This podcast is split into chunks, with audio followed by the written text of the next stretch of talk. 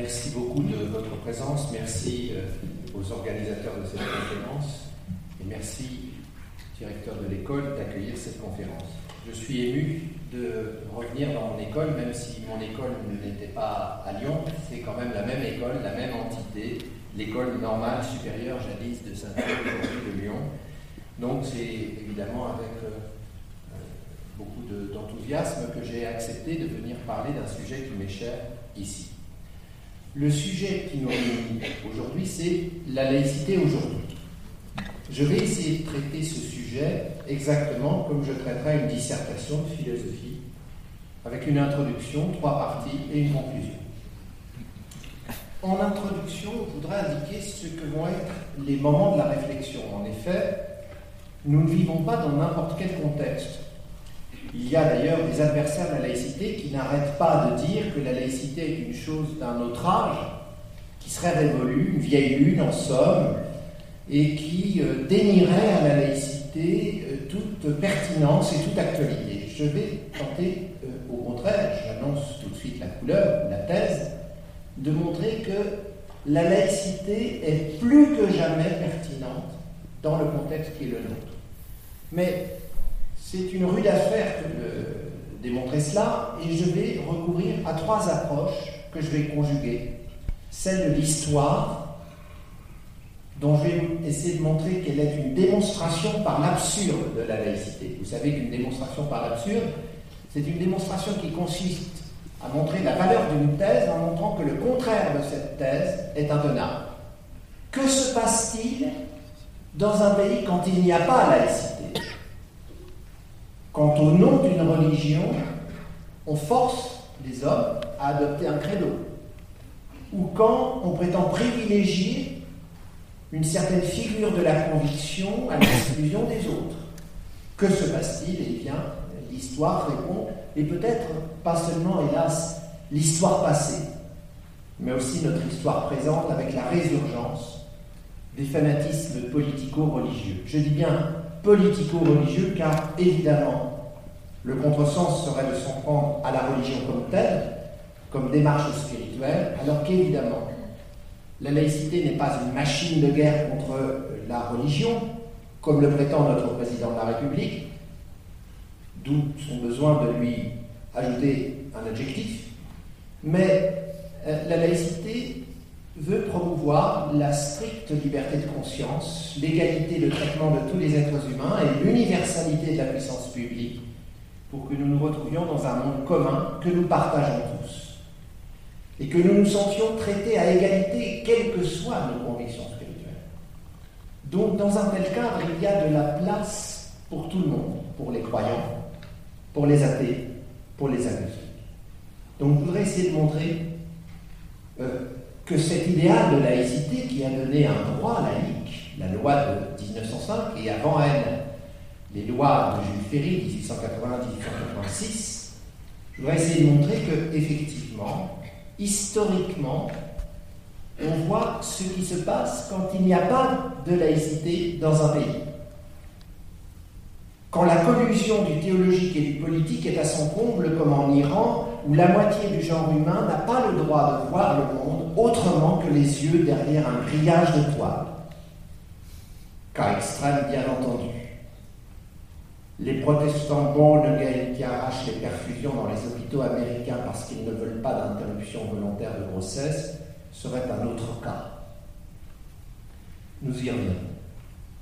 Je parlerai d'histoire, je parlerai aussi de philosophie parce que la philosophie du droit naturel, du jus naturalis, fut une façon de se réapproprier l'histoire pour la remettre dans un autre chemin. Et ce fut la grande révolution française qui conjugua la philosophie et la refondation historique par la souveraineté du peuple et par la redéfinition de la nation, non plus comme fille aînée de l'Église, comme un pays qui érigerait un particularisme en obligation, mais la refondation de la nation comme la décision de vivre ensemble sur la base de lois que le peuple se donne à lui-même, souveraineté populaire.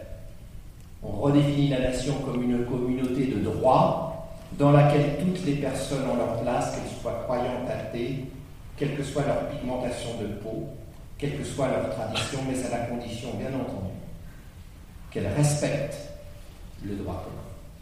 Et enfin, j'essaierai de montrer, à travers ce parcours histoire, philosophie et droit, ce qu'a été la refondation laïque de la République, la refondation laïque de Maria. Mais d'abord, dans un premier temps, notre contexte. L'état du monde aujourd'hui présente une conjonction assez remarquable de deux phénomènes. D'abord un phénomène démographique. Jamais les migrations de population n'ont été aussi importantes. Donc les nations qui seraient monolithiques avec une tradition ou une religion n'existent plus ou pratiquement plus. La France est ce bel exemple de ce que Gérard Noiriel, l'historien, appelait le creuset français. Vous savez que le creuset, c'est cette sorte d'entonnoir dans lequel on fait couler des métaux différents pour faire un alliage. La France, c'est un creuset où des populations d'origines diverses sont venues.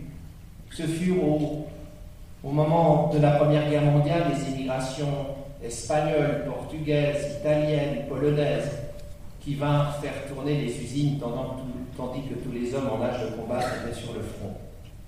Puis, après la, Deuxième Guerre mondiale, ce fut l'immigration maghrébine qui fit tourner les usines automobiles chez Renault et d'autres choses de même nature. L'immigration, une chance pour la France, comme disait Bernard Stasi, c'est-à-dire cette immigration qui rappelle le devoir d'hospitalité universelle dont parlait Kant.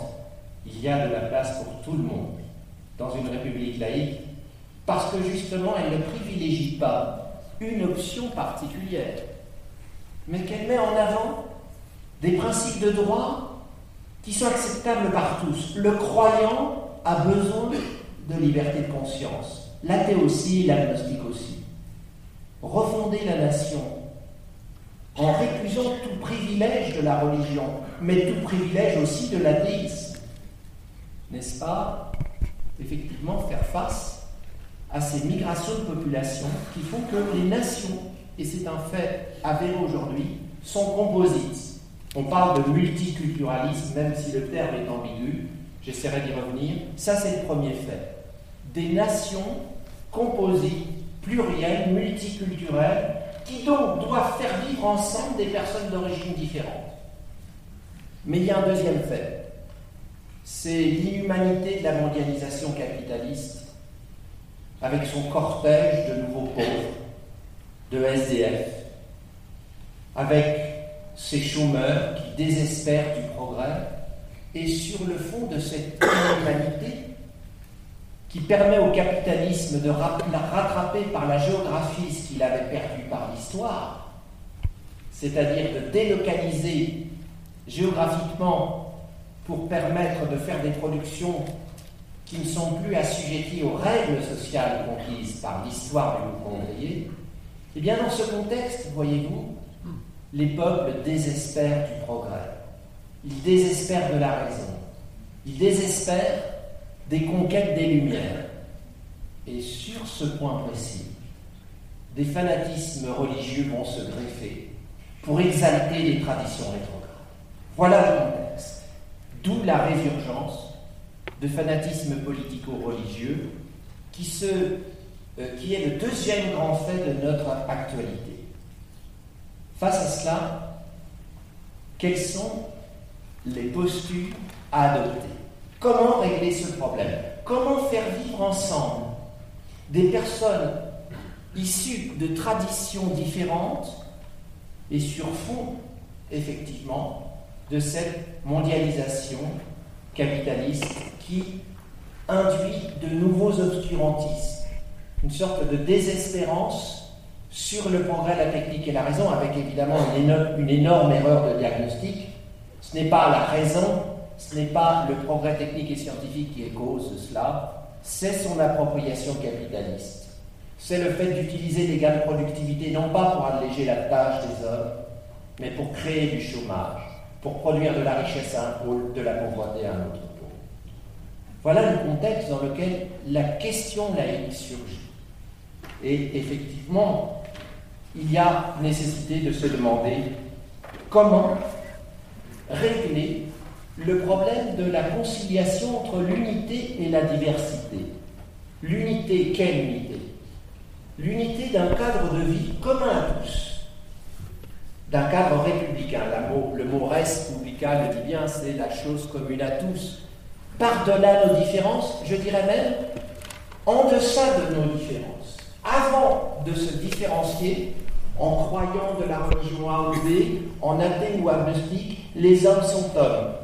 L'unité principielle de l'humanité précède la différenciation en groupe aux convictions différentes.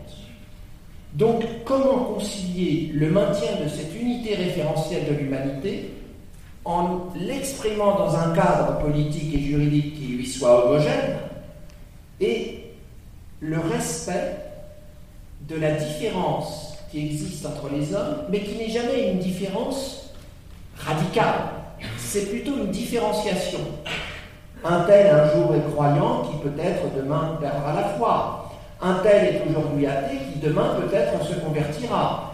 Donc cette mobilité de la conscience humaine dont les stoïciens euh, faisaient le principe même de la liberté, euh, c'est Marc Aurèle qui disait dans ses pensées euh, La liberté est une citadelle intérieure. La conscience humaine est imprenable. Et Épictète disait à son maître qui le martyrisait physiquement Tu pourras t'emparer de mon corps et le martyriser. Jamais tu n'accéderas à la possession de mon âme qui échappera à, ton emprise. Donc, effectivement, cette euh, idée de conciliation entre la diversité des hommes et leur unité, c'est cela qu'il faut concilier. Et l'enjeu de ce problème de philosophie politique, comment concilier l'unité et la diversité, est d'autant plus important qu'on vit dans le contexte que j'ai décrit, des migrations de population, des nations composites, un multiculturalisme effectif. Et c'est à cette question-là que la laïcité, à mes yeux, répond. Et je vais essayer de caractériser cette réponse. Mais avant, je voudrais dire qu'il y a évidemment des mauvaises réponses. La première mauvaise réponse consiste à imposer l'unité en ne respectant pas la diversité. 15 siècles de collusion théologico-politique dans l'Occident judéo-chrétien ont déployé les figures négatives de cette époque. Ça commence très tôt. Lorsque Constantin puis Théodose décident que la religion chrétienne sera l'unique religion d'empire, on commence par détruire les temples païens. Hypatie, jeune mathématicienne philosophe, est assassinée sur ordre de Théophile. Les bibliothèques sont incendiées. On commence à censurer la culture. L'Église, qui va se construire comme ecclésia après que le christianisme soit vécu pendant trois siècles comme une démarche spirituelle, va institutionnaliser le religieux, créer une orthodoxie, et à partir de l'orthodoxie, réprimer non seulement par le glaive spirituel de l'excommunication, mais aussi par le glaive temporel de la sanction physique.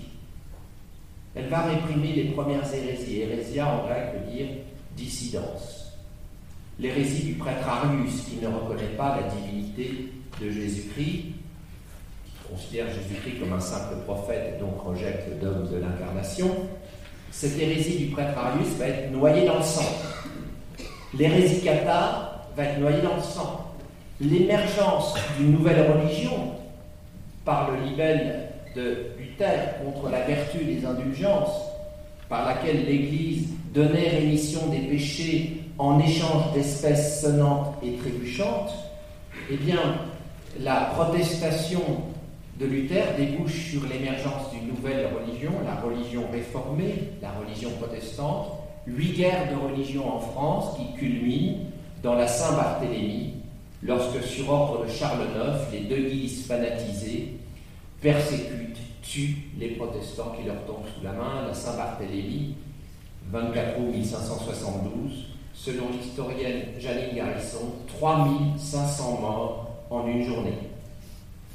À peu près autant qu'un certain jour des Twin Towers, lorsque des avions pleins de civils sont précipités par des fanatiques islamistes. Les autorités marocaines comptent aussi à peu près 3500 morts. Donc effectivement, ici, rappeler cela, ce n'est pas pour mettre en cause la religion comme telle, mais la collusion du politique et du religieux qui est mortifère, qui se fait au détriment de la liberté de conscience, qui se fait au détriment de l'égalité de principe de toutes les personnes, qu'elles soient croyantes, athées ou agnostiques. Rappelez aussi la censure de la culture. Giordano Bruno vif en place de Rome en 1600 pour avoir osé dire que l'univers est infini et n'a pas de centre. 32 ans plus tard, Galilée, obligé de rétracter le mouvement de la Terre, que sa raison lui avait pourtant indiqué comme étant la seule hypothèse rendant compte des apparences dans le sillage de Copernic et du De Revolutionibus Orbium Celestium de 1543, l'Église réprime oblige le vieux Galilée à retirer le mouvement euh, de la Terre. Puis c'est l'index Librorum Prohibitorum, l'index des livres interdits, qui ne sera supprimé qu'au moment de Vatican II, en 1963. Autrement dit, l'Église a tardé à s'apercevoir qu'elle était favorable à la liberté de conscience et à l'égalité de traitement. N'en déplaise à Marine Le Pen, qui ose aujourd'hui dire que le triptyque républicain ou la laïcité ne serait que la sécularisation de valeurs chrétiennes, il faut bien avouer que pendant 15 siècles, ces valeurs chrétiennes supposées n'ont jamais normé les hommes. Un syllabus de 1864 déclarait encore anathème la liberté de conscience. Ne réécrivons pas l'histoire. L'histoire comme disait Kant, qui était chrétien, c'est le livre noir d'un certain cléricalisme.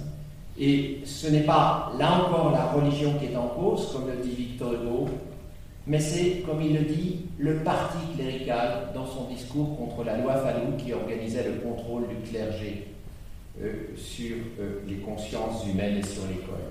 Victor Hugo, qui pourtant a fait un testament en disant Je crois en Dieu, je refuse l'oraison de toutes les églises, dit Vous voulez contrôler l'enseignement de la jeunesse, mais si vous aviez devant vous le cerveau de l'humanité tout grand ouvert comme la page d'un livre, vous seriez encore capable d'y faire des ratures.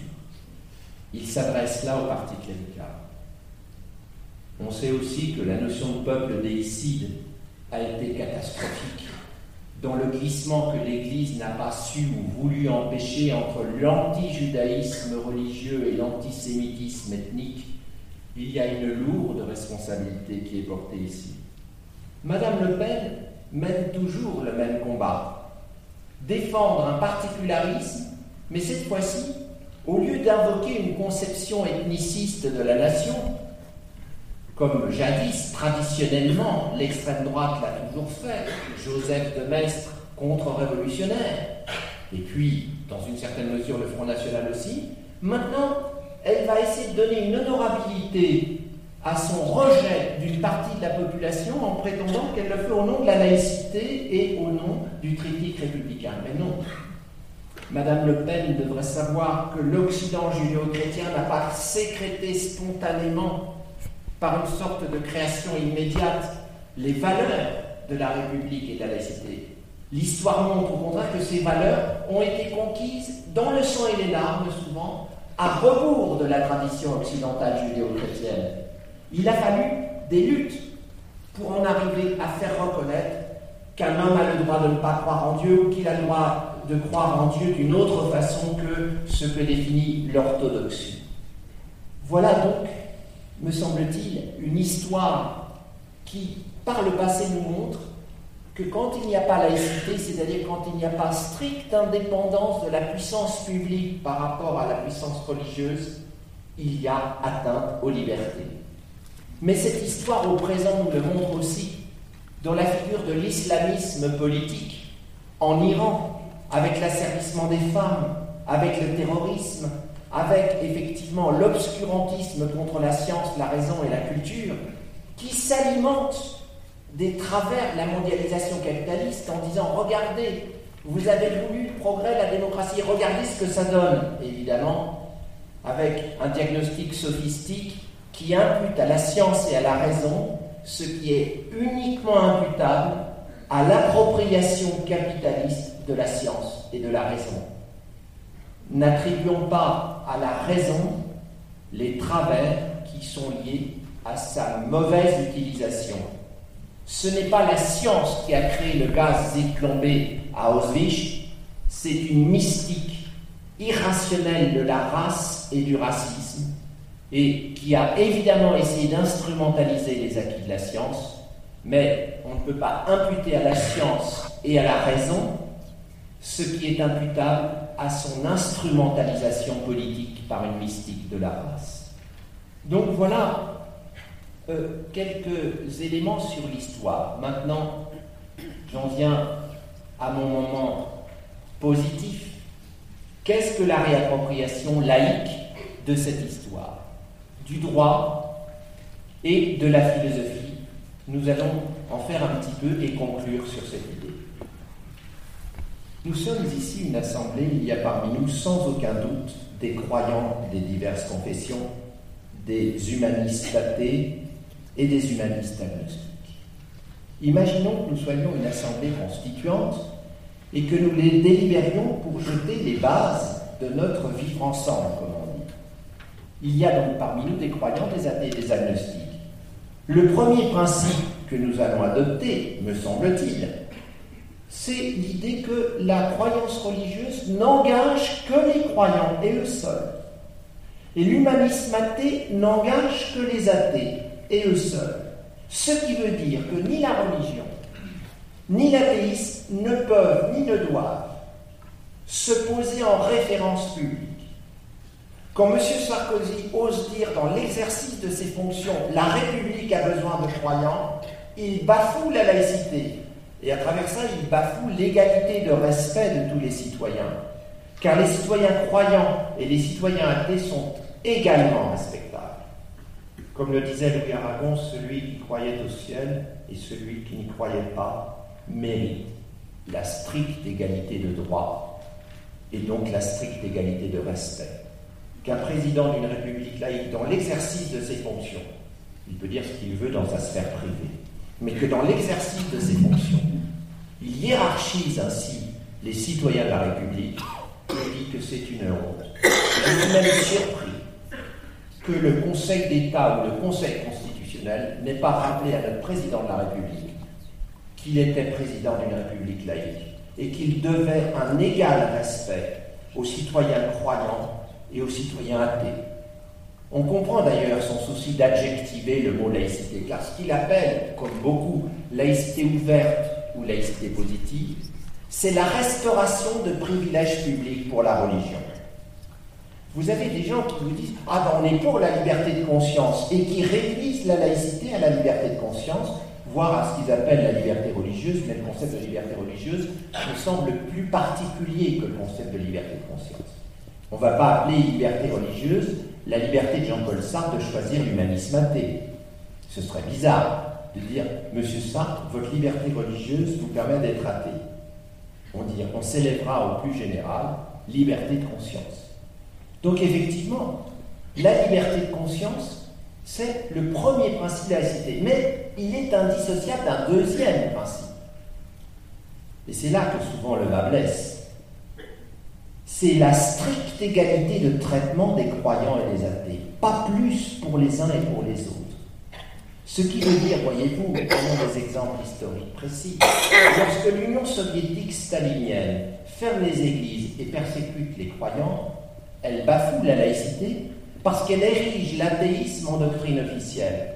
Mais lorsque la Pologne catholique fait toutes ses cérémonies publiques avec des cérémonies religieuses, elle bafoue la laïcité parce que ceux qui sont en Pologne athées, humanistes athées, humanistes agnostiques, sont moins bien reconnus et moins bien traités que les croyants.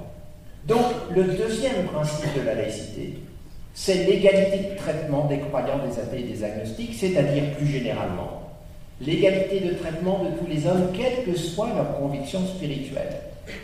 Et c'est très important parce que si vous vous souvenez du premier article de la belle Déclaration des droits de l'homme et du citoyen euh, du 26 août 1789, vous vous souvenez que cet article dit Les hommes, aujourd'hui on dirait les êtres humains, pour bien laisser comprendre que c'est l'essence générique de l'humanité, non pas simplement les hommes, les hommes naissent et demeurent libres et égaux en droit. Le mot naissent est ici capital parce qu'il signifie que c'est par nature que les hommes doivent être libres. Autrement dit, l'ancrage de la liberté dans la nature humaine reconnue dans sa dignité, c'est un principe du jus naturalisme, du droit naturel, qui remonte en amont de Jésus-Christ.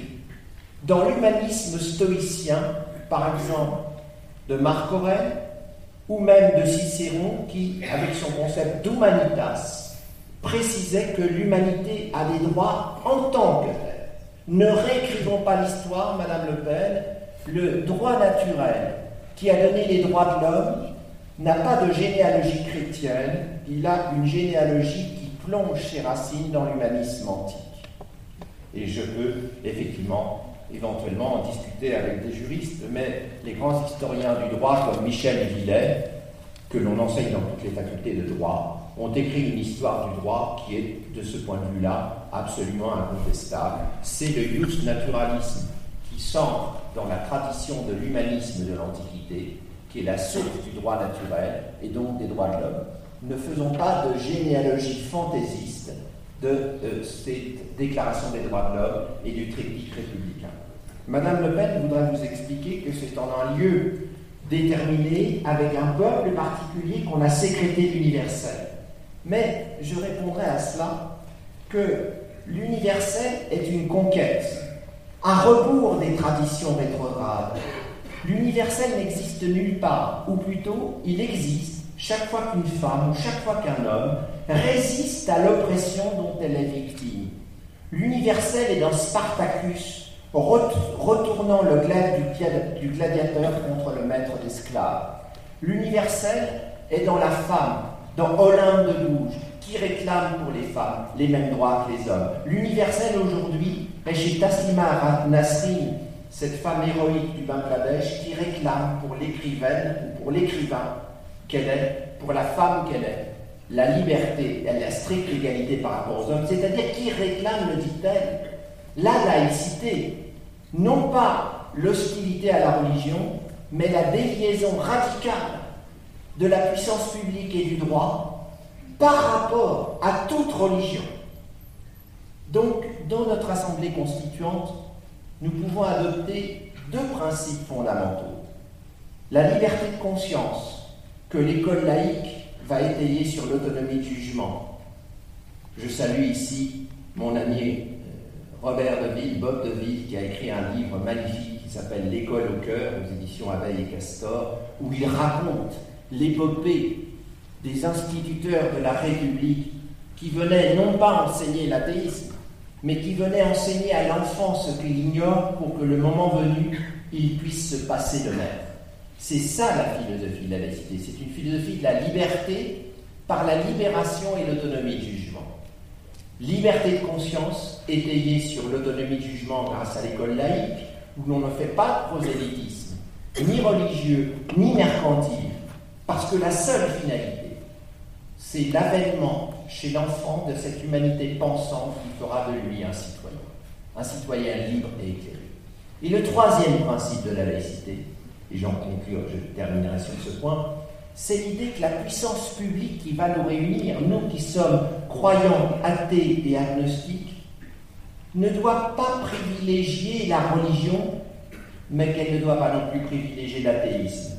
Est-il légitime que l'argent public, qui est payé par les contribuables athées, agnostiques et croyants, soit dévolu à l'école privée religieuse où, il va servir à diffuser la foi. C'est-à-dire que nous sommes dans une situation absurde où des citoyens athées paient la diffusion de la foi catholique. Puisque l'école privée en France est à 95% catholique. Imaginons simplement le contraire.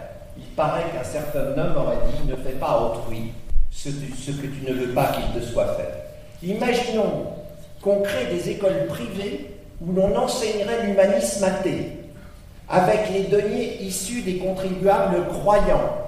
Est-ce que les contribuables croyants seraient tout à fait contents qu'avec l'argent qu'ils payent pour les impôts, euh, on diffuse l'humanisme athée? La réponse va de soi. Donc, il y a un principe indissociable de la liberté de conscience et de l'égalité de traitement des croyants, des athées, des agnostiques. C'est la consécration de la puissance publique au seul bien commun à tous. Quel est le bien commun à tous? Quelques exemples et je terminerai là-dessus.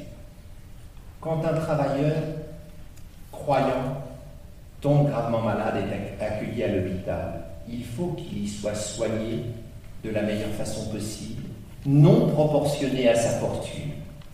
Le service public de santé est universel. Il est légitime que l'argent de l'État lui soit exclusivement consacré. La religion, elle, n'est pas un service public. La religion concerne les croyants. Les croyants doivent être absolument libres de pratiquer leur religion, de croire, d'affirmer leur croyance, mais ils ne peuvent requérir de la puissance publique qu'elle finance leur culte. Ceci se traduisit par une loi très équilibrée, très juste la loi du 9 décembre 1905 qui porte séparation de l'État et des Églises. Et cette loi stipule en deux articles, vous savez, le premier titre de la loi s'intitule Principe. Et il y a deux principes. Premier article, la République assure la liberté de conscience et garantit le libre exercice des cultes. Mais attention, vous avez des gens qui disent garantir le libre exercice des cultes, ça veut dire financer le culte. Non, ce qui est important dans la lecture, c'est garantir le libre exercice des cultes. C'est-à-dire que quelqu'un qui, par exemple, pénétrerait dans une église au moment d'une messe et la perturberait, cette messe, en, criant, par exemple, serait passible d'une amende. Pourquoi? Parce qu'il entraverait le libre déroulement du culte. La garantie de la République, c'est la garantie selon laquelle nul ne peut perturber le libre déroulement d'une messe ou d'un culte. Mais ça ne veut pas dire, comme certains sophistes de la laïcité ouverte disent, ça veut dire qu'il faut financer le culte. Non. D'ailleurs, la loi est cohérente. Le deuxième article dit, la République ne reconnaît, ne salarie ni ne subventionne aucun culte. Ça veut dire que désormais les deniers publics ne peuvent plus servir à financer la religion. Ça ne veut pas dire qu'on va léser les croyants, parce que Jaurès compagnon d'Aristide Briand dans l'élaboration de la loi et de Ferdinand Buisson, dont on a rappelé la mémoire à juste titre tout à l'heure, Jaurès en 1904 a quelque chose dans la tête, et vous, vous allez voir l'étonnante actualité de ce propos. Il pense aux retraites ouvrières. À l'époque, un travailleur croyant ou un travailleur athée qui s'arrête de travailler parce qu'il atteint l'âge n'a pas Et que faire de l'argent qu'on va économiser en supprimant le budget des cultes? Jaurès, qui militait pour une république laïque et sociale, les deux adjectifs étant indissociables, se dit tiens, on pourrait peut-être créer les retraites ouvrières. L'argent qui serait consacré aux retraites ouvrières, comme tout à l'heure à l'hôpital public, il est aussi bénéfique aux croyants qu'à l'athée et à l'agnostique. Alors que l'argent qui serait consacré à la construction de lieux de culte ou à la restauration de lieux de culte qui n'ont pas le statut de monument historique, cet argent-là va de l'universel au particulier. Or, il faut aller de l'universel à l'universel. Je vais conclure sur ce point. Effectivement, euh, je me fais rappeler à l'ordre par le président. Je vais conclure. Donc, vous voyez, la laïcité n'est pas du tout un principe d'hostilité à la religion. J'appelle laïcité, selon l'étymologie grecque, du mot laos, qui veut dire unité d'une population, le principe d'union de tout le peuple sur la base de trois exigences inséparables. La liberté de conscience, qui sera étayé par l'autonomie de jugement grâce à l'école laïque publique, la seule école libre, car c'est l'école où la liberté enseigne tout en étant enseignée, l'égalité de traitement de tous les citoyens, quelle que soit leur conviction particulière. L'égalité est bonne pour les croyants, elle est bonne pour les athées, elle est bonne pour les agnostiques, mais elle interdit tout privilège public. Ça, c'est clair. Euh, les tenants des religions ne doivent pas assimiler à un acte d'hostilité à la religion le fait de lui ôter ses privilèges. L'Europe que nous construisons, que nous essayons de construire, n'a pas plus à être chrétienne qu'à être athée. D'abord, une constitution, ce n'est pas un livre d'histoire, ou si c'est un livre d'histoire, il faut écrire tous les chapitres, sinon c'est malhonnête. Je refuse l'idée d'une Europe chrétienne parce que je veux une Europe laïque. Mais laïque ne veut pas dire antichrétienne. On peut être à la fois chrétien et laïque lorsqu'on vit sa foi sans volonté de l'imposer aux autres, sans volonté de la faire jouir de privilèges publics. C'est pourquoi, par exemple, l'Église française montrerait admirablement à quel point elle est attachée à la laïcité et à l'égalité de traitement des croyants et des athées en disant voilà, les privilèges que nous avons en Alsace-Moselle du fait du concordat napoléonien maintenu en vigueur, eh bien, pour montrer que nous sommes contre la discrimination et l'inégalité de traitement, nous souhaitons les abandonner. Nous souhaitons que les prêtres soient désormais payés par les fidèles et non pas par toute la République. Parce qu'en régime concordataire, les prêtres sont payés par la République. Et il y a des cours euh, de catéchèse religieuse qui sont proposés dans toutes les écoles publiques. Mais on ne propose pas, erreur de ma part, des cours d'humanisme athée. Donc il y a bien discrimination entre les options spirituelles. Est-ce qu'un grand pays, une grande république qui accueille des hommes, des hommes et des femmes de toutes les origines, peut maintenir des discriminations, des privilèges Évidemment? Je conclus. La laïcité, j'en ai la conviction, est universelle. Ce n'est pas une réalité franco-française comme une spécialité culinaire. Il est aussi stupide de dire que la laïcité est française que de dire que la pénicilline est écossaise. On juge d'une chose non pas en fonction de son origine, mais en fonction de ce qu'elle produit lorsqu'elle est appliquée. Or, quand la laïcité est appliquée, elle produit de la liberté, de l'égalité et de la puissance publique universelle et commune à tous. Donc, euh, l'habeas corpus, la loi qui reconnaît la liberté individuelle en Angleterre, Writ of habeas corpus, fin du XVIIe siècle, n'est pas anglaise. Elle est universelle, puisqu'elle est, comme Voltaire l'a bien montré dans ses lettres philosophiques, elle est le premier énoncé du principe de la libre disposition de soi. Habeas corpus, que tu disposes de ton corps. Eh bien, il n'y a pas laïcité française ou franco-française, comme se plaisent à le dire ceux qui veulent l'assigner à résidence. Euh, à ce moment-là, on va dire que la loi d'amour est, est, palestinienne et ne vaut qu'à l'époque où elle a été proclamée, n'est-ce pas? Mais évidemment, là, on ne joue plus le jeu du relativisme historique et géographique. Donc, vous voyez, je pense que la laïcité est universelle. D'ailleurs, elle est défendue par Taslima Nasrin au Bangladesh. Elle fut défendue par Benito Juárez au Mexique. Elle fut défendue par Gandhi en Inde. Elle est défendue évidemment en France par les laïcs. À rebours de Mme Le Pen et de M. Sarkozy, qui osent affubler la laïcité d'un adjectif, c'est stupide. Est-ce qu'on dit je suis pour des droits de l'homme, mais des droits de l'homme ouverts Ou des droits de l'homme positifs? Non. Alors, cessons d'adjectiver la laïcité. La laïcité n'est pas ouverte ni fermée. Elle est, me semble-t-il, le principe d'émancipation de la puissance publique qui permet à tous les êtres humains, quelle que soit leur conviction spirituelle particulière, d'être traités à égalité, d'être libres et de participer à un monde commun de sens par-delà leurs différences. Vous voyez, réponse au sujet de dissertation, comment organiser l'affirmation simultanée de l'unité et de la diversité. Le cléricalisme traditionnel a brisé la diversité au nom de l'unité. Le communautarisme enferme les gens dans leurs différences brise l'unité au nom de la diversité. La laïcité concilie la juste prise en charge des différences dans l'horizon d'un monde commun à tous les hommes. C'est ce qui fait, me semble-t-il, sa pertinence dans le monde dans lequel nous vivons. Et ce principe des vastes militants de Jaurès qui dit le budget du culte que je supprime, eh bien l'argent, je le donne aux retraites ouvrières, ou aujourd'hui on le donne aux hôpitaux publics, mais ça c'est bon pour les croyants, les athées les agnostiques.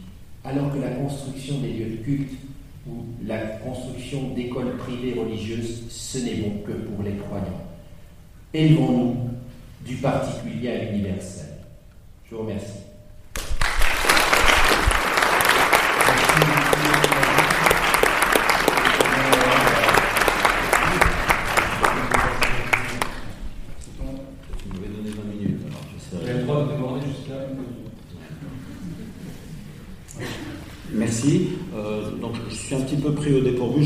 Parce que le, sujet qu'on m'avait proposé. Oui, donc il, va donner euh, un, axe euh, un peu particulier au sujet de la laïcité aujourd'hui, puisqu'il traitera, je crois, le, problème du rapport entre sécularisation et désenchantement. Voilà, bon, on m'a donné ça comme titre, mais enfin, de toute façon, ça recouvre aussi. quand je suis arrivé, que j'ai vu qu'il y avait marqué laïcité aujourd'hui, il m'a dit, mais vous m'avez invité en me demandant à parler de sécularisation et désenchantement. Ce qui est difficile parce que c'est une analyse à faire sur. Alors je vais euh, euh, d'abord, s'il vous plaît, euh, écouter un peu ces mots, dans il y a aussi le mot laïcité, comme je les entends, comme je les vis, comme je les ai vécus aussi, et puis ensuite donner mon témoignage sur ce sujet. Donc sécularisation, séculier, ben, rien quand on ouvre un dictionnaire comme le Robert, euh, c'est celui qui n'est pas dans un ordre religieux. Par exemple, moi je suis un prêtre séculier. Si j'avais été jésuite avant et que euh, je sois devenu prêtre diocésain, j'aurais vécu ma sécularisation.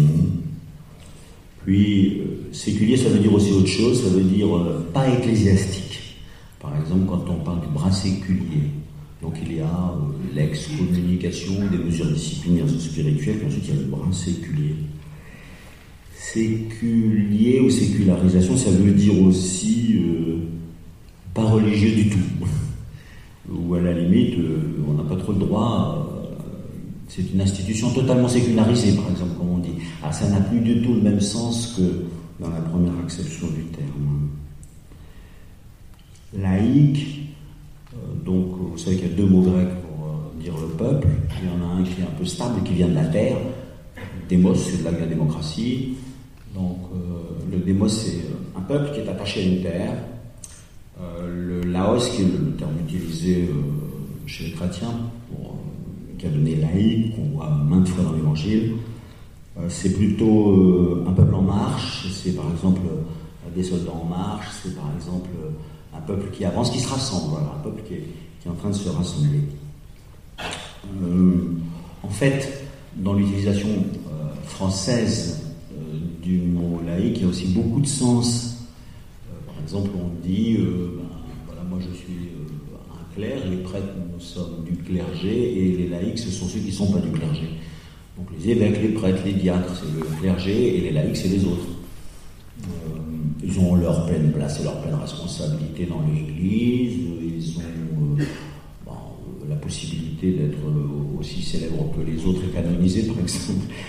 Des procès de canonisation que j'ai lancé depuis que je suis archevêque de Lyon, c'est un ancien élève de votre école, à l'époque où elle était à Saint-Cloud, donc à Verger de Lettres, Gabriel Rosset. lui, donc, il enseignait au, au lycée Ampère à Lyon. Et euh, le soir, il a lancé Notre-Dame des Sans-Abri, qui est une, association qui existe toujours et qui accueille 500, 700 personnes sans abri tous les soirs, où tout le monde peut travailler, où tout le monde, bien sûr, est accueilli, euh, tous ceux qui en ont besoin. Laïcité, c'est un mot très clair, celui qui vient de nous être défini, qui est un principe de la République française.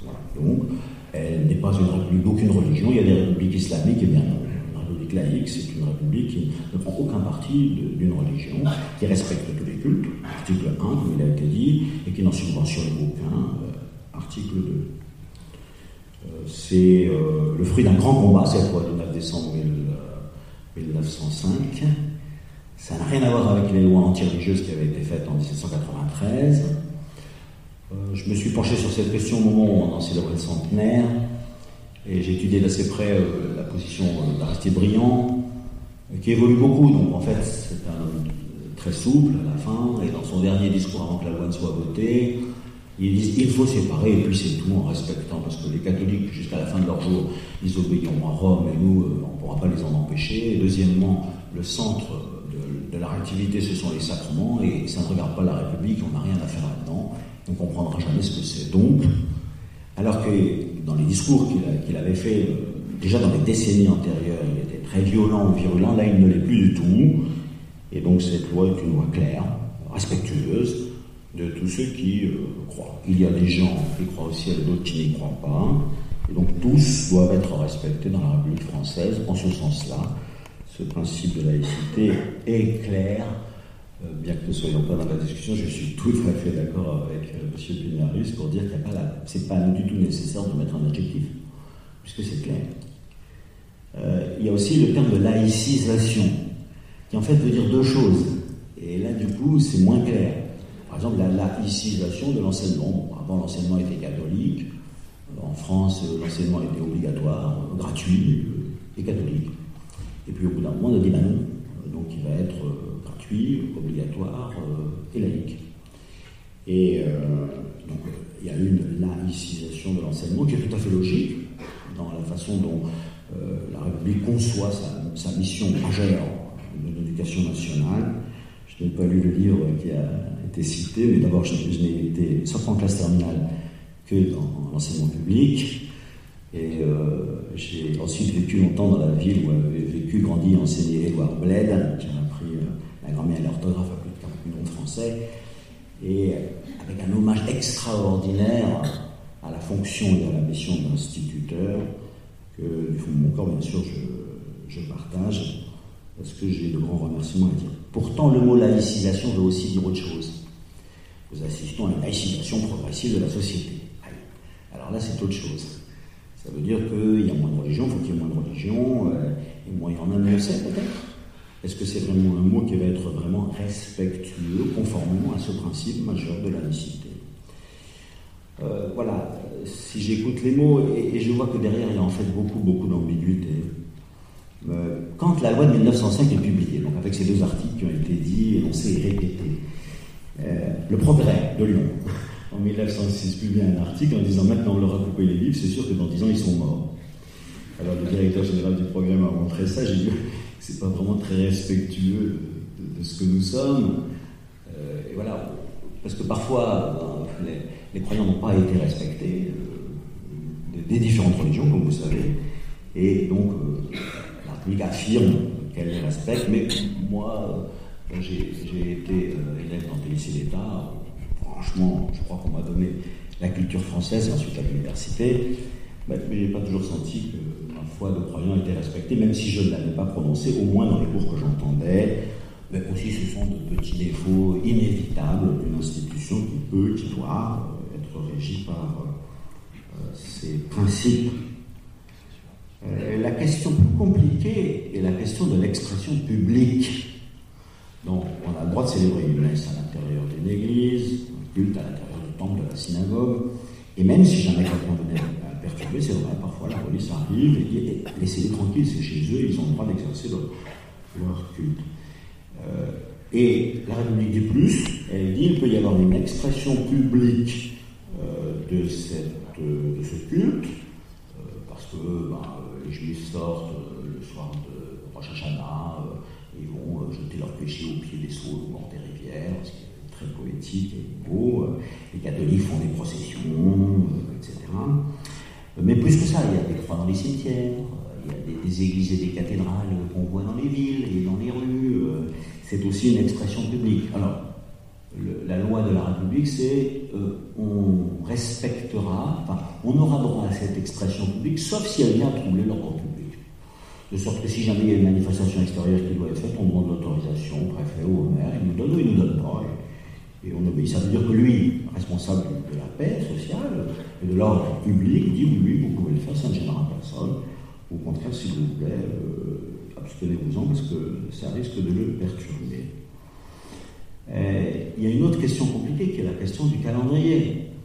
Parce que, voilà, en allemand, en anglais, par exemple, le dimanche s'appelle Sonntag, du soleil, bon, ça va.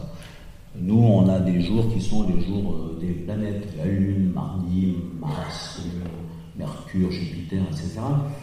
Et tout d'un coup arrive le jour du Seigneur. Ah, mais comment ça se fait que dans la langue française, il y a un jour qui s'appelle le jour du Seigneur? Et c'est pour moi le jour des chrétiens, parce que c'est le jour où le Seigneur est ressuscité, le premier jour de la semaine. Et c'est son nom. Euh, et alors, on ne va pas passer au samedi, c'est le, sabbat jour des juifs, on ne va pas passer au vendredi, le jour des musulmans. Alors peut-être que dans une laïcité stricte ou, euh, je ne sais pas, très regardante, euh, il faudrait mettre le mardi, qui serait un jour qui appartient à la personne, et ensuite, vous, les catholiques, vous auriez le droit d'aller à la messe le dimanche. Bon, ça changerait les choses. On a essayé de le faire, en, changeant, l'ordre des semaines, etc. Je me rappelle quand j'étais curé dans la banlieue de Paris, une fois il y avait un jeune musulman qui était mort, un accident assez violent, donc j'étais allé avec tout le monde au cimetière, et j'entre avec un groupe de jeunes musulmans qui me disent Il n'y a que des croix ici. Et je dis, parce que vous, vous êtes arrivé il n'y a pas très longtemps, on était dans les années 90 et vous n'êtes pas encore mort. Mais sur sa tombe, il n'y aura pas de croix. Et il y aura un croissant, puis après, il y en aura de plus en plus, parce que les gens sont respectés dans leur vie, dans leur mort. Et donc, euh, à l'intérieur d'un cimetière, ben, chaque personne, chaque famille enterre ses morts comme elle le désire, à condition, encore une fois, que ça ne trouble pas euh, l'ordre public. En fait, ces choses-là portent des traces très profondes. Je ne sais pas si vous savez l'arabe, mais en arabe, ce que je fais souvent remarquer à mes amis musulmans, c'est que les noms des jours sont chrétiens. Al-Had, c'est le premier jour de la semaine, comme le dimanche. Puis ensuite, on a Tilien, Talat, Al-Arba, Khamsa. Et donc, comme au Portugal, où il y a la dénomination chrétienne des jours, donc les jours ont leur propre dénomination chrétienne, et les fêtes aussi. Euh, j'ai vu ça exprimé de manière humoristique et très forte par un grand avocat lyonnais, que vous connaissez sans doute, qui est juif, Alain Jakubowicz.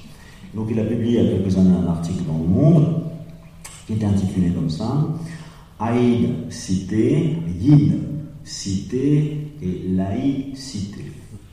Pour montrer que laïcité était un mot qui venait de l'évangile avec laïc et avec euh, l'étonnant chemin euh, de ce mot. Il s'inscrit à un moment donné dans une loi. D'ailleurs, il n'y a pas le mot laïcité dans la loi de, de, 1905, euh, cette loi de séparation des églises et de l'État. Et son article commençait comme ça. C'est le jeudi de l'ascension. Et mon cabinet est fermé, je suis chez moi. Pourquoi? L'ascension de qui, en fait? Et c'était assez touchant. Et alors, j'ai dit, j'ai jamais euh, entendu personne euh, manifester une racine chrétienne de la France et de sa culture, c'est vous, avocat juif. Il me dit, bah oui, je, voulais quand même qu'on en prenne conscience.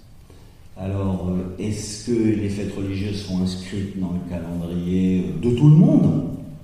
Au fond, quand il y a la fête de Noël et que c'est un jour férié, c'est peut-être une offense pour ceux qui ne sont pas chrétiens.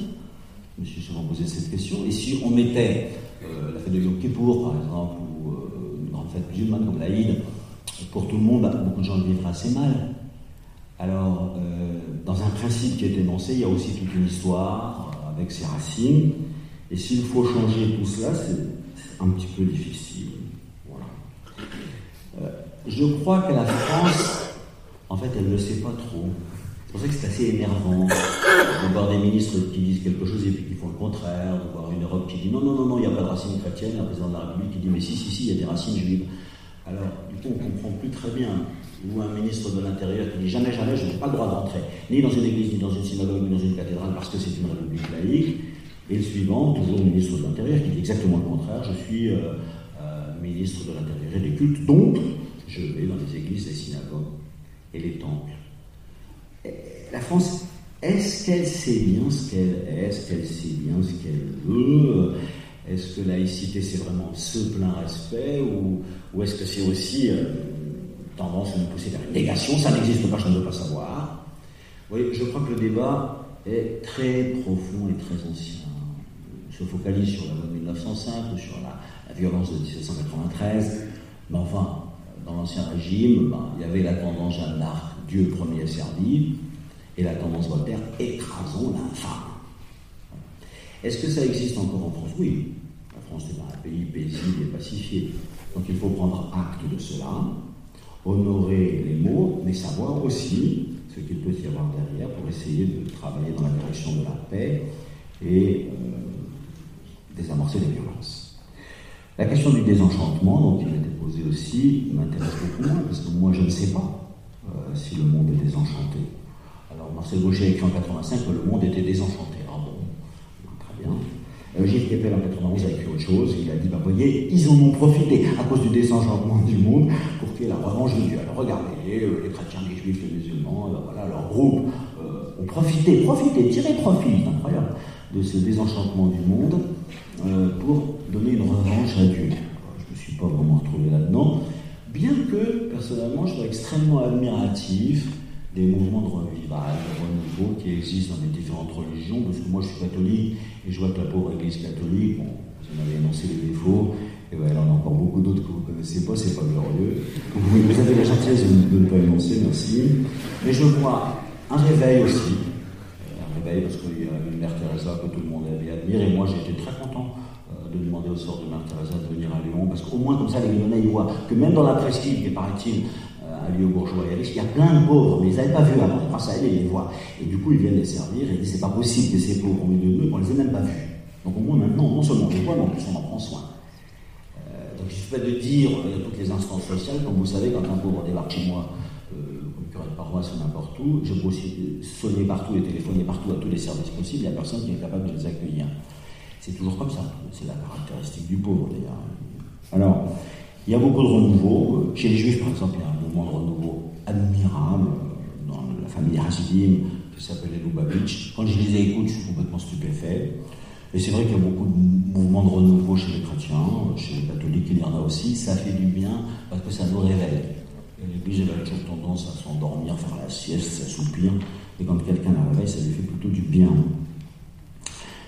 Euh, ce constat de tristesse, ben, on l'entend souvent en France. Alors si c'est vrai, il faut agir. Il y a deux semaines suivantes, de suite, pardon, trois semaines et quatre, j'ai eu l'occasion d'écouter M. Euh, Delevoye, l'ancien ministre qui est maintenant président du Conseil économique, social et environnemental. Voilà. Et alors lui, il fait une très très grande théorie, avec un punch merveilleux d'ailleurs, un petit peu dire admirable, très sympa, très tonique, euh, sur la maladie psychologique de la France. Voilà. Pour lui, la France est malade psychiquement aujourd'hui. Elle est faible. Ah bon, c'est son analyse. Alors ils disent pour ça qu'on arrive à avoir aucune réaction de rien, on ne peut rien faire sans que tout le monde montre la contre, etc. Je n'en sais rien. n'en sais rien. Euh, ce sont des analyses. je les écoute, ça m'intéresse. Enfin, bien sûr, elles, sont euh, sujettes à caution. Moi, je vis dans un monde qui m'est donné, euh, où il y a des quantités de choses qui m'enchantent et beaucoup qui me déçoivent. Alors que c'est dans la tradition chrétienne depuis toujours un des plus vieux textes d'analyse des chrétiens. Le gouverneur d'Alexandrie demande une analyse pour savoir qu'est-ce que c'est cette espèce de groupe dont il entend parler pas mal. Et là, c'est un texte très rigolo qui s'appelle l'Épître à Diogmède. Et alors, euh, il dit euh, ben, ce sont des gens assez étonnants. Euh, ils se distinguent des autres hommes ni par le pays, ni par le langage, ni par le vêtement, ni par la nourriture, ni par la manière de vivre, tout en manifestant les lois extraordinaires et vraiment paradoxales de leur étrange république spirituelle. Ils sont comme tout le monde dans le siècle, mais ils sont quand même assez différents et ils ne sont pas euh, assimilables d'une certaine manière. Avec cette phrase étonnante que j'expérimente moi, j'ai vécu euh, quatre années de ma vie à Madagascar, euh, plusieurs années dans d'autres pays aussi. Toute terre étrangère aurait une patrie, et toute patrie aurait une terre étrangère. Et ça, j'ai beaucoup d'admiration, d'action de grâce, de gratitude euh, pour mon pays, pour la France, pour sa culture, parce que bon, voilà, j'ai entendu citer Victor Hugo, mais comme tout le monde, je m'en recité beaucoup d'autres. On m'a appris d'ailleurs, j'étais enfant chrétien dans une famille, on m'a pas appris un seul passage de l'évangile par cœur. Mais du Ronsard et du Bossuet, du Baudelaire et, du Victor Hugo, je m'en reciter beaucoup. Mais en même temps, je suis pas chez moi. Parce que je me sens quand même un peu étranger ou à l'écart. Je me dis, mais qu'est-ce qui se passe? Il y a beaucoup de choses qui m'enchantent et d'autres qui me déçoivent. Ma position de chrétien, en fait, ce monde, en l'occurrence de prêtre, puisque c'est euh, mon chemin, bah, c'est de servir les gens au milieu desquels je me trouve, tout simplement. Donc avant, j'étais évêque dans l'Allier. Alors on me disait, bah, l'Allier, c'est le département le plus vieux de France. Et bah, j'ai dit, très bien, on va aimer les vieux. Et puis maintenant, euh, bah, je suis évêque à Lyon. C'est beaucoup plus fatigant. Il y a beaucoup plus de travail, mais c'est foisonnant, c'est très tonique, c'est très intéressé. Mais pendant 4 ans, j'étais à Madagascar. Donc là, il fallait manger du riz trois fois par jour pendant 365 jours l'année. Euh, et puis, voilà, puis il fallait apprendre le malgache, entrer dans une culture totalement différente, mais quel bienfait étonnant. Euh, alors là, évidemment, la religion des ancêtres est partout présente, dans tous les actes de la vie civile. Euh, c'est leur culture, je ne veux pas la juger à partir de la mienne. Ça donne lieu à des choses assez étranges pour un Français élevé dans une république laïque, mais au fond, puisque j'étais là-bas, chez eux, envoyé pour les servir, j'avais évidemment à respecter euh, et bien sûr à ne pas juger. Je ne suis pas chargé de réenchanter le monde, simplement on m'a demandé de le servir. Tu nous as choisis pour servir en ta présence. Donc un prêtre, il essaie de servir Dieu, et puis tous les gens qui sont là, tous ceux qui sont autour. donc, sur quelle, norme il a? Bah, Il reçoit ce qu'on appelle, d'ailleurs, malheureusement, ce n'est pas le terme juif, terme hébreu de la Bible, euh, il reçoit des commandements, en hébreu il dit à des, des paroles de vie, ce sont des paroles de vie. Si tu veux que ta vie tienne, voilà les conseils que je te donne. Et donc on, nous montre, euh, en, disant avec une parole forte, tu ne mentiras pas, tu ne voleras pas, etc. Euh, elles sont confirmées, renouvelées par Jésus dans les béatitudes, qui les reprend et dit j'abolis rien du tout, mais simplement je je, vais essayer de l'accomplir. Alors il donne un discours qui est d'une nature très différente, mais dans la même ligne, et qui est la, description du chemin du bonheur, lequel est, constamment au service des autres. Ceux qui sont affamés, fait de justice, etc. Dans son enseignement, euh, Jésus dit Vous êtes dans le monde, mais vous n'êtes pas du monde. Voilà. Donc c'est à nous de voir si nous obéissons à une logique du monde ou à son enseignement et à sa parole. Et ensuite, si jamais ceci nous avait retiré des nous spiritualisés à outrance, ou avait fait nous des petits nuages bleu ciel au-dessus des réalités terrestres, bah, ce serait une infidélité profonde. Donc nous sommes à l'intérieur de ce monde, c'est dans ce monde, aux endroits même où nous sommes, que nous avons à aimer, servir, écouter tout ce qui se présente, quel qu'il soit. Euh, dans la prière de notre Père, on dit que ton règne vienne, donc c'est un règne de justice, c'est un règne de paix, donc on va tout faire pour essayer de, que les hommes puissent vivre en paix. C'est pas très facile, pour qu'on fasse attention aux pauvres. Alors il y en a des grands restes, par exemple en plein centre de la ville de Lyon, bah, il y a un hôtel-dieu, à Paris aussi d'ailleurs. Et depuis longtemps, la santé publique a été admirablement prise en main par... Euh, parce que c'est le premier budget de l'État, et tout le monde en est très content. Moi-même j'ai été opéré, quelle chance d'avoir la sécurité sociale et tout ça, c'est une merveille. Évidemment, quand j'étais à Madagascar, il n'y avait rien, rien, rien, rien. Ah, je me dis, heureusement que l'Église est là euh, pour s'occuper de tous les malades, parce que c'était à travers les canaux des aumôneries et toutes les communautés chrétiennes qu'arrivait un petit peu de soins dans les pays de très grande misère. Tout ce qui est très bien pris en main et, euh, par euh, les fonds publics par l'État, c'est très bien. Mais dans la ville de Lyon, la dernière fois que je suis venu ici, c'était pour un anniversaire, une fête ou une fondation, je ne sais plus, d'habitat et humanisme. Donc Habitat Humanisme, c'est quelqu'un qui dit bah oui, il y a un État qui s'occupe du logement, il y a même un ministère du logement. Seulement, il y a des quantités de gens qui sont très très mal logés, donc on va s'y fatiguer un petit peu pour ça. Et donc il a drainé des quantités de personnes en disant bien sûr les structures de l'État c'est très bien, mais là en l'occurrence elles sont insuffisantes. Donc suppléance. Et dans Habitat Humanisme, cette semaine, ils viennent d'inaugurer euh, avec euh, bah, des fonds des chrétiens et des fonds qui ont été demandés à tout le monde, euh, une maison, on va accueillir les SDF avec leurs chiens ici, dans Lyon. Je suis très préoccupé de la question des toxicos. je harcèle tout le temps mes collaborateurs en disant mais qu'est-ce que nous faisons pour les toxicomanes et leurs familles qui sont blessés, désarticulés par tant de souffrances, etc. C'est un travail constant. Tout ce qui est fait, bien fait, pris en main ben, par grand État digne de ce nom. J'en suis très content. Et en même temps, euh, je vois bien qu'il y a des quantités de et qu'il y en aura toujours. Donc, on répond aux demandes. Le préfet, par exemple, me dit Vous n'auriez pas des locaux pour l'hiver? Ben, J'ai dit Si, parce qu'il y a un, grand immeuble qu'on va retaper, mais seulement à l'automne prochain. Il me dit Combien je peux vous mettre de personnes là-dedans? Je dis Monsieur le préfet, envoyez vos services voir. Il dit 200. Donc nous hébergeons euh, en décembre, janvier, février, mars. Euh, et m'a promis que tout serait rendu propre et correct, parce que moi, je n'ai pas les moyens euh, d'accueillir et d'assurer toute la logistique de cela. Mais donner des locaux, je les ai, ça fait une honte en moins. C'est même pas un service rendu, parce que des locaux vides pendant l'hiver, c'est une honte. Et là, en collaboration, ce qui était très amusant, c'est qu'on a fait une conférence de presse commune et c'était le 9 décembre.